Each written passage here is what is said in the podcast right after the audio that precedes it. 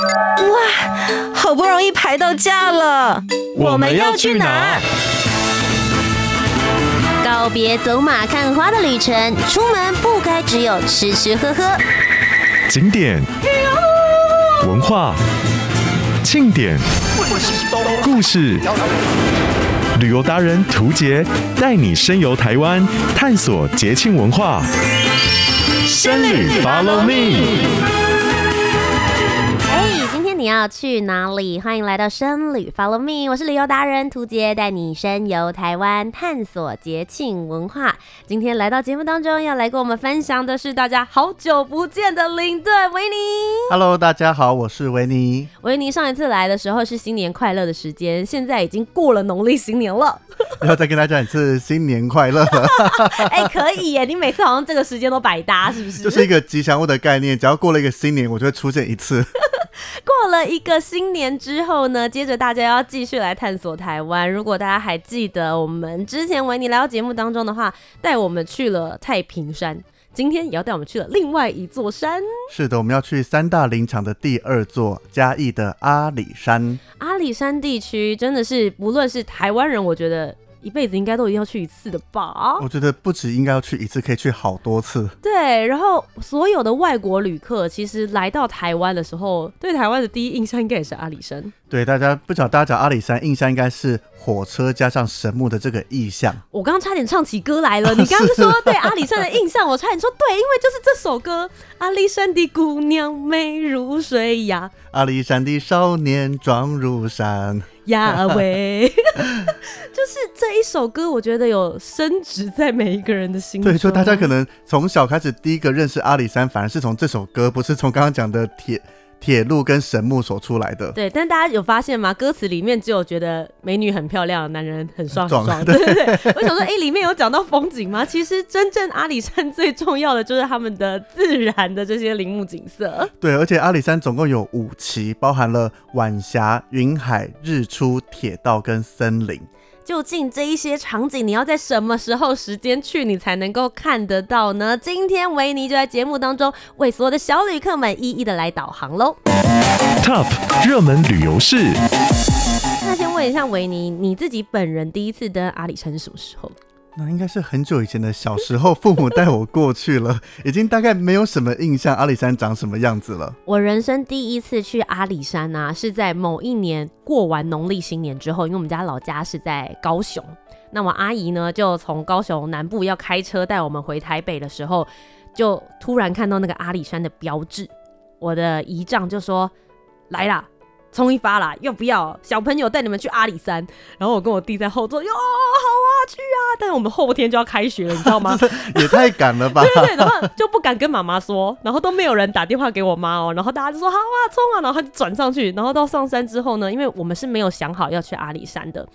完全没有带任何御寒的衣物，一上去上面之后呢，就会很多摊贩，他就会卖那个，马上买羽绒衣。跟大家说，那个时候一件八百块，就每个人四件，马上四件买完之后就登上山，然后战战兢兢的打电话给妈妈。那个妈妈，我们现在人在阿里山哦。我妈那个咆哮声，什么？你把我孩子带去哪里？阿里山很遥远，不是一个随便可以到的一个地方哎。对，可是你知道，我那个时候应该是国中吧，心里的那种兴奋的心情非常难以平静。然后我们就找了一间民宿进去之后，就。决定隔天早上要搭小火车上去看日出，我觉得那个是我现在一辈子都没有办法忘记的场景哎。所以你第一次去就有成功看到日出了吗？有，我第一次去就有成功看到了，那是非常幸运的。因为像我自己目前带团去阿里山看日出的成功几率是百分之百，每一团上去都看得到日出。天哪！你好 lucky 哦！但是我个人旅游第一次是没有看到的啦，到第二次我自己去玩才看到。所以你很有工作运。当然，它的日出是一个非常值得观看的点，嗯、但是没有日出，阿里山不会因此就黯然失色，还是有很多值得大家去观赏的地方。所以今天维尼呢，就跟我们来好好的聊聊阿里山到底有些什么样子的奇景，到底又有哪里好玩呢？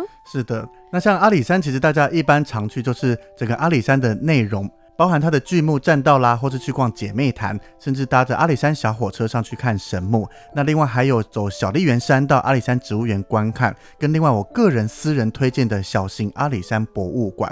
那另外还有包含也是近几年比较红起来的绵月线，这个其实也是在阿里山这边出发的。哎、欸，其实我一直没有把绵月线跟阿里山两个都在一起。对，但是如果你知道绵月线为什么会有这一条线，就很容易把它跟阿里山接在一起。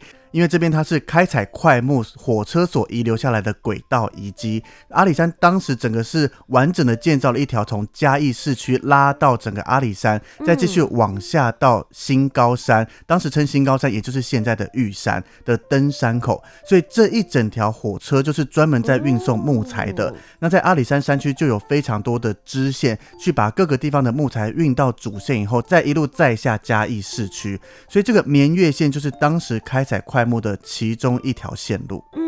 那今天我们要从哪里开始探索呢？我们先从简单一些、大家比较容易到达的地方去参观。好。对，那第一个大家常去的就是巨木群栈道跟姐妹潭，这边其实算是阿里山整个森林游乐区最主要的两块。嗯、那在这边巨木栈道呢，它是比较多的阶梯跟步道上上下下，但是这个阶梯大家不要想说在森林好像很泥泞很难走，它已经完整的规划好了，都是有楼梯的、有扶手的，所以走起来会比较轻松一些，不会说走完以后整个鞋子脏兮兮啦，或走得很不舒服。嗯、那在这边呢，不论你是下午去或是一早过去，都可以享受到整个被快木包围的感觉。而且这边快木生长的年龄都非常的年长，所以每棵树木都是又直又高又大。是每一个看到你都可以叫他爷爷啦、阿祖啦。对，对，我觉得他阿祖等级，爷爷还太过年轻了。可是我必须要说，我当时去走这个巨木群的栈道到的时候，你会有一种很感动的感觉，就是那种生命力，你被。包围在这种时光洪流之中，哎，对，就是周围的这些树木都是上百年的，不是说好像跟我距离很近，是非常遥远，它就一直生长在这边的。然后看他们整个一个个往上长，那个生命力旺盛啦，加上整个往上看，这被盖在这些树叶底下，你会觉得有一种很不可思议的感觉。嗯，会觉得很宁静，然后觉得自己真的很渺小。我在他们的生命当中，我就是真的只占了小小一点，很像是现在才刚出生或幼儿园，你在看那种幼儿园小孩的那种感觉。对，对这些树木来讲，我们大概是他生命中的一秒钟而已。嗯，对，我很喜欢维尼这种说法。然后有的时候我看到这些就是剧。巨木门，我会就会缓缓的把手贴在他们的树皮上，然后想说，哎、可不可以感受一下他们的日月精华或者是能量？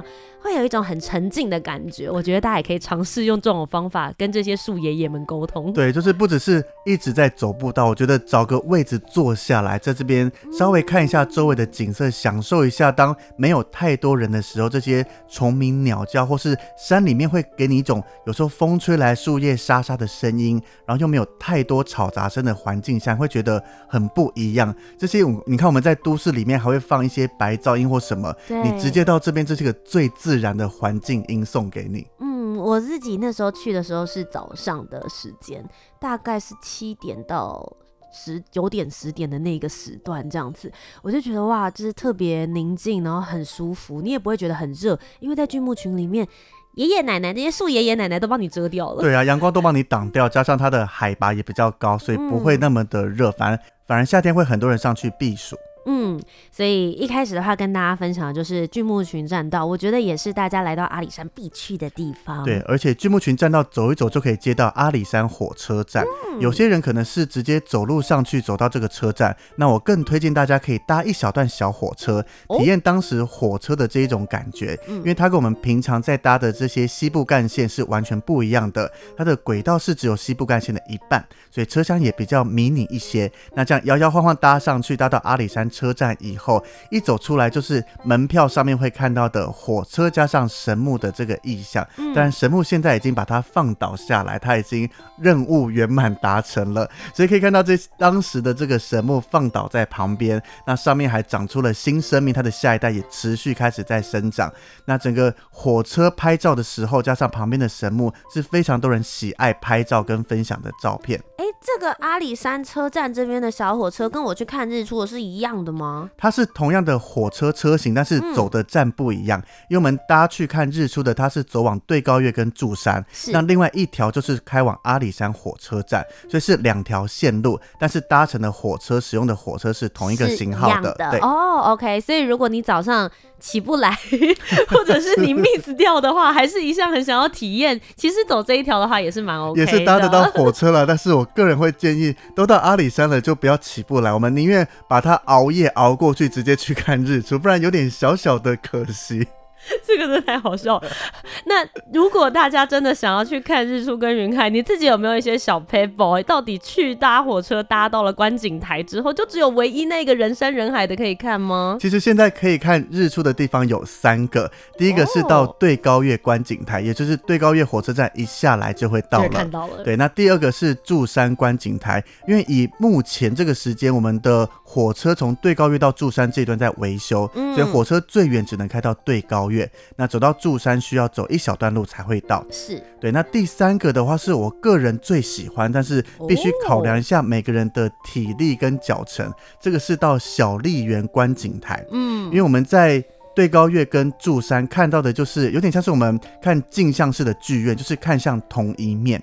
那其他地方可能都是山，那些会遮住，但是小笠原因为爬到更高的地方，所以它是享受三百六十度环绕的景象。那他会爬比较久吗？当然会比较久一些。从、嗯、对高月这边上去，可能大概要三十多分钟到将近一个小时。什么？那我应该要搭最早的那一班车喽？是没错，它的火车时间都会拉得很早，嗯、所以你搭火车上去对高月以后，如果只在那边等的话，可能要大概等快一个小时，太阳才会慢慢露起来。嗯、所以对大家来讲，时间其实都是够的，可以走到小丽园那边。多问一个问题，因为在那个时候上去还没有太阳光线，比较暗。从最高月走到小丽园这一段路程的话，是安全没问题可以走的。路是安全的，但是还会建议大家带个手电筒，或是我们手机手电筒开一下比较方便。哦、是。那当然还有另外一个更轻松一点的方法，哦、因为当地有一些业者啦会开所谓的电瓶车，就是我们的小型的箱型车，这样子载大家直接到小丽园周围，再走一小段就可以到了。欸哎、欸，有这么偷懒的方法，但是你就搭不到小火车了。是的，但那个体验感不一样。就看你想要体验以前大家搭小火车上山的这个兴奋感，嗯、还是轻松一点，到小笠原逛完以后再回来重新搭刚刚讲的小火车到神木车站，同样也可以体验到火车。我可以跟各位小旅客们分享一下，我对于就是日出然后小火车。里面这整趟旅程，我自己印象最深刻的事情，竟然是搭火车到对高院那一边的时候，他们会有很多旁边的小摊贩会卖茶叶蛋，或者是奶茶，还有贡丸汤跟笋片的。没错，对不起，因为早上大家想象一下起来，然后其实，在阿里山那一区是很冷，不论你是冬天去还是夏天去，都是冷的，因为太阳还没有出来，海拔又很高。对，那个应该是。一天里面最冷的那一段时间，对，然后你一定会想说啊，我先准备一个早餐。你前一天买的早餐一定是什么玉饭团或面包，都是冷食，所以你那时候就觉得说哇，好冻。一上去上面的时候，天啊，看到那个茶叶蛋跟贡丸汤的当下，你真的是泪都会飙出来哎！就在那边，大家一面喝汤，热腾腾的，然后准备看日出出来。那个其实反而是我觉得最感动的一个。对，我第一次去看日出，印象也是那碗笋片汤。那个今天给给我喊价到两百块，我会买一下，因为你捧着一碗热腾腾的汤，那个真的好享受。没看到日出的心情都扫一扫而空了。对，哎，但没有到两百块这么贵哦。啦而且就是笋片是甜的，就是真的是那个他们在山区那边他们。自己啊，去采拔之后，然后就直接在那边煮给当地人，我觉得是很棒的。对，所以这也是一个非常重要的一点。我觉得维尼一定想说你在讲什么鬼东西？我们不是来介绍一下景点吗？可是我真的觉得旅游体验就是这样。是，有的时候我有在当地的故事，可是你真正到当地当下的那种感动跟氛围，这种体感，其实更能够圆满你整个不同的回忆。而且当你冷到不舒服了，那日出再漂亮，你那个观看的体验会弱一些。嗯，但是你先温暖了自己的胃跟身体，再看到漂亮的日出，就可以把它当做完美的体验了。是我。真的觉得阿里山的日出，所有的人一辈子都一定要去看一次啊！如果你那一次去看到的时候，刚好因为天气不好没有日出，你就要再去第二遍。没错，真的，因为我觉得它那种哦光上来的瞬间，你会觉得说哇，好值得我这么早起床，然后可能很久的车来到这个位置，就是为了这一个瞬间。对，从前面整个天空颜色的变化，从全黑慢慢开始。带点暗紫色，然后慢慢的红色啦，什么慢慢的变化，就那个太阳跳出来那一刹那，你会感觉到除了美景以外，我觉得我更享受周围人的那一种惊呼感，就太阳出来了，出来了，在那边出来了耶！的哇，好特别的感觉哦。你会有一种你跟旁边人是一体的，大家很像一直在看球赛。对，我们好像在期待哪个明星出现，是啊，他出来了，就是他，他冒出来了。哎，那我想问维尼，你会建议大家就看完日出、拍完照之后呢，大家应该要怎么样下山？要看你后面的行程安排吧。嗯、如果你是比较悠闲的行程，没有还要赶路的话，我会建议大家用走的下山。嗯，因为我们上山爬山，可能有些人觉得比较累。那下山的话，大部分都是坡道跟楼梯，走起来会比较舒服，没那么耗体力。嗯，那当然，如果你的膝盖不擅长走这些下坡的话，还是建议那搭火车比较方便一点。是，所以就看你自己的需求。我自己那个时候是我们是走路下来，嗯、我觉得走路下来体感真的超级好。对啊，而且白天了，你走到这些树林里面，嗯、那树木开始绽放这些芬多精，走起来是非常舒服的。而且像我之前带团去，因为市区全部都要戴口罩，但是到了山上，口罩是可以拔掉的，对，就大口呼吸哦，自由呼吸的感觉很棒。那我真的记得啊，大家这个行程上面不要排太紧。因为你前一天为了要看日出嘛，你一定不会睡太饱，可能三四点左右你就已经没有睡觉。对，然后我记得哦，我那个时候后来大学跟朋友一起去，我我们真的不夸张，大家起来的时候，然后搭车上去看完日出，回来之后回到。饭店大概是八点多，快九点吧，没有任何人讲一句话，哎，就大家把那个门打开之后就咚咚，然后就，就 睡着了，直接睡着，然后就睡到 check out 的时间，然后大家才慌慌张张的起来收拾。可是这整个过程，我就会觉得说是真的人生非常难忘的一个回忆。对，你就把重点放在看日出回来，喜欢补眠的安排个小时间补眠，嗯、睡醒了以后再继续去其他的步道走一走，也都蛮不错的。是，那其实我们刚刚有提到了这个维你自己本人最推荐看日出的地方是小笠原观景台，但事实上小笠原观景台那个地方呢，小笠原山其实也很值得大家可以去探索。你在这块小笠原观景台跟阿里山，你除了可以看这些漂亮的植物以外，还可以赏鸟，甚至看到周围的其他的玉山山脉啦这一些，甚至你在春天过去的时候可以看到漂亮的花朵，秋天一样有枫叶可以让大家欣赏。嗯，那像我最近一次带团过去，还很幸运的看到一千块跑出来。什么意思？一千块上面是地质吗？然后就 地质是非常难得一见的这些生物，而且它很怕人。然后那一团，因为我是压在尾巴带大家走下去，我们要赶人赶下山，时间快来不及。哎，结果刚好我们这一群差不多经过的时候，就旁边有一个小小的一个嚓嚓嚓的声音，然后就看它跑出来。我还看了一下，是地质吗？然后赶快拿出千元大钞看一下，哎，跟上面长得一样哎，原来就是这么珍贵的地质。你真的很有工作运哎，是啊，要再一次强调，真的是很不错，出大景，然后又出这个非常对，非常罕见的动物，很棒。那除了看他们这边的自然景致之外，你个人也很推荐大家应该可以走进博物馆里面。是的，那这个博物馆不要想象是大型的，它是一个小小间的博物馆。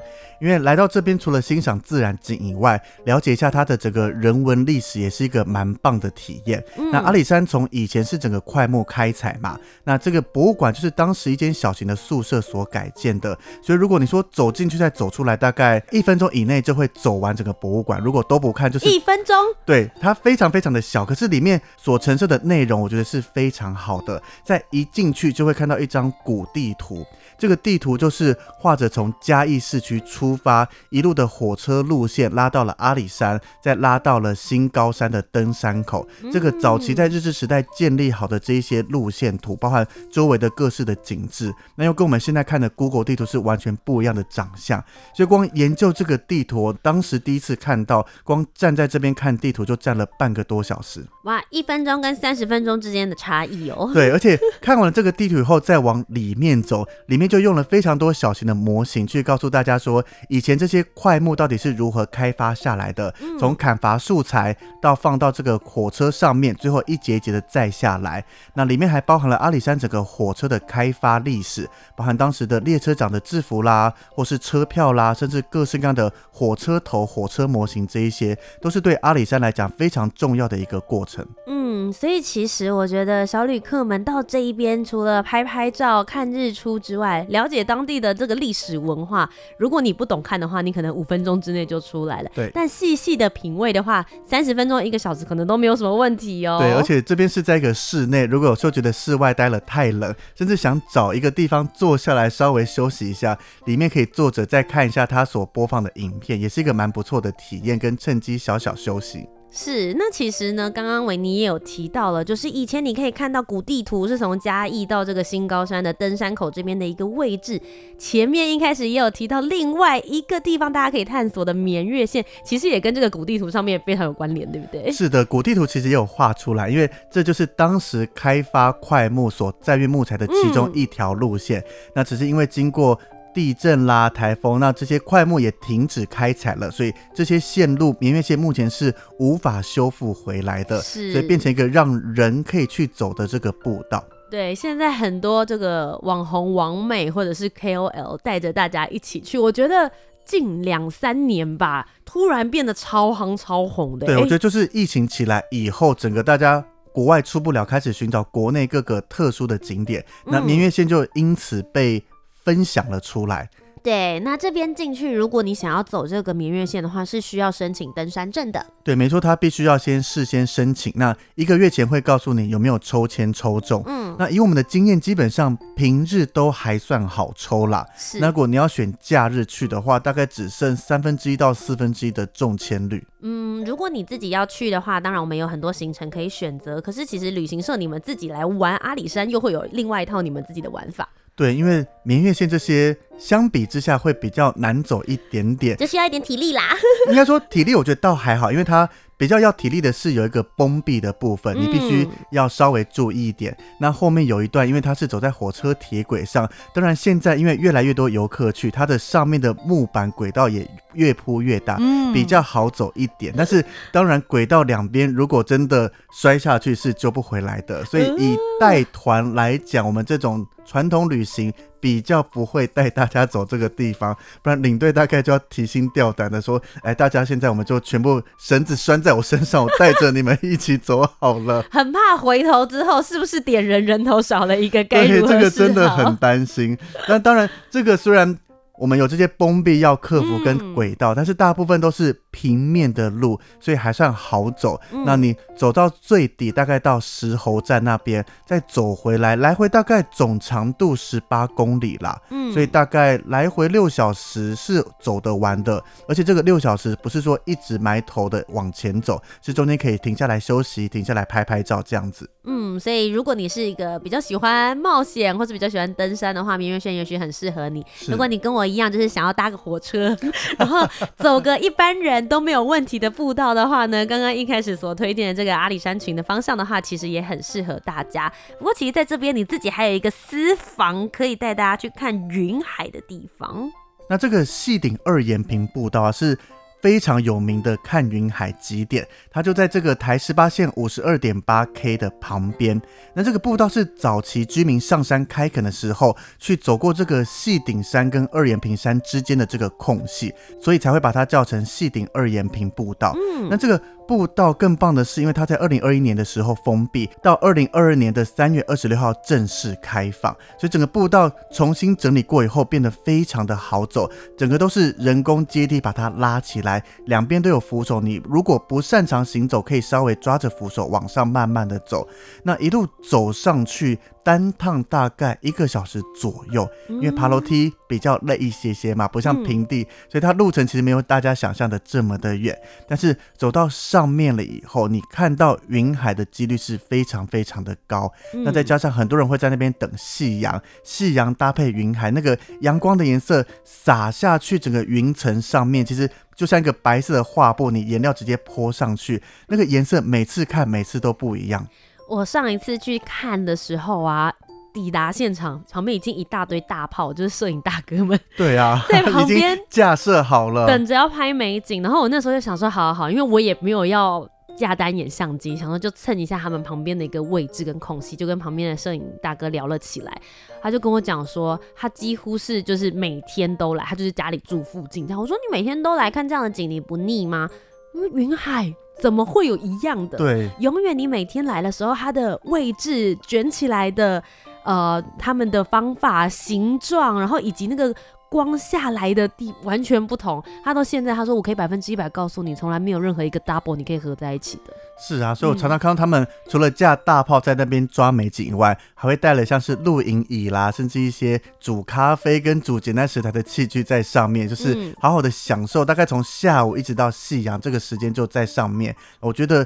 能每天在这里，这个算是一个退休后很棒的生活，真的。而且每天这样走上走下，你一天的运动量也都够了。